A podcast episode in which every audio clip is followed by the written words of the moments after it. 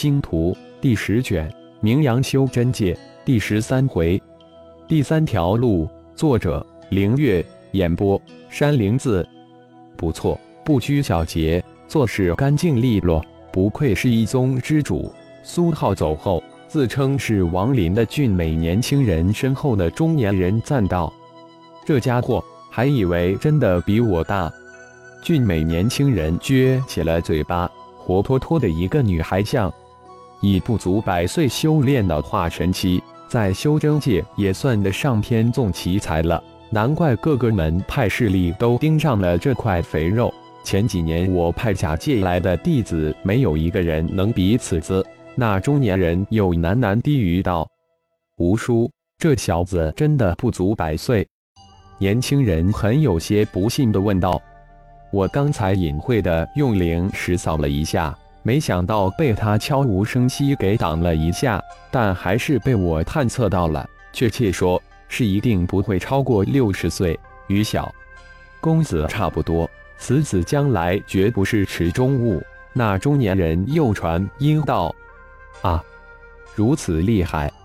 俊美年轻人真的震惊了，在派里自己可是天纵奇才、天之骄子，没想到还有人比自己还厉害。公子，我们暗中跟着他，看来他们对青阳门的赌斗志在必得了，否则也不会如此快的了解蓝京城的修真店铺。我们可以在这里多待一段时间，应该可以看到一个新的门派的诞生。那中年人低声说道：“嗯，我们就跟着他闲逛一下。”自称是王林的年轻人快步跟了出去，浩然御剑而行。一边修炼着阴阳太极诀，感觉着光暗两种灵力被吸入体内，在庞大的经脉着绕着特殊的线路运转一周后，进入了中丹田之中。光暗两种灵力果然是五行灵力之外的二种对极端对立的两种灵气。妖一上进千太极符文全力吸收着空中的各种灵气，然后送入体内丹田之中。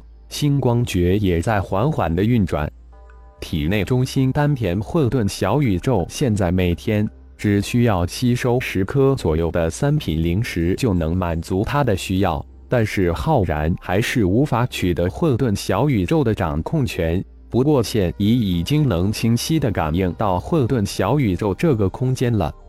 冰火神诀，浩然没有急于修炼，修真界的材料最多只能炼制极品灵气。仙气、神气那就根本不用提，更不用去想。气神宗炼制神气之法根本毫无用处，只可远观也。因此，修炼太极阴阳诀就被浩然提上了日程。体内的真元虽然不是很充盈，但毕竟真元又回来了。星光诀根本不用自己去修炼，它自动会运行。而太极阴阳诀就是浩然每日的新任务。拿下青阳门三分之一的蓝星大陆，星光宗、圣一宗也就有了一个安身立命之所。闯过修真盟开宗立派的种种等等注册程序，星光宗、圣一宗就算有了一个新的开始了。浩然没想到修真界开宗立派、成立势力盟，会比起妖界繁杂了太多。那像妖界。只要向山门所在的主城通简单的注册一下就行了。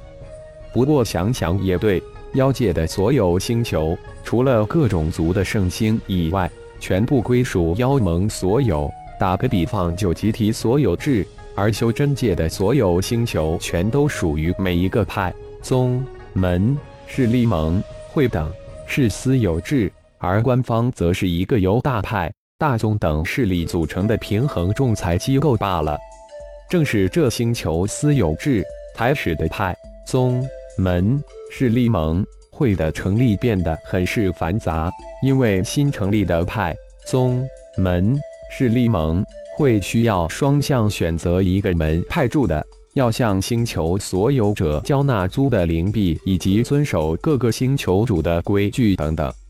浩然没想到，第一个向星光宗、圣一宗下手的是青阳门，而且还设下了这么一个赌局。这完全是一个他没有考虑到的意外，当然也是一个很好的机会。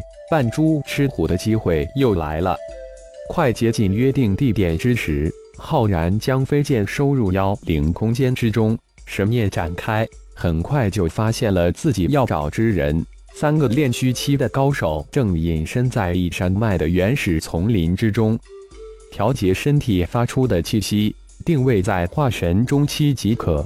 飞灵山脉的上空，悠悠的停了下来，凌空而立，静静的等着三个大高手现身。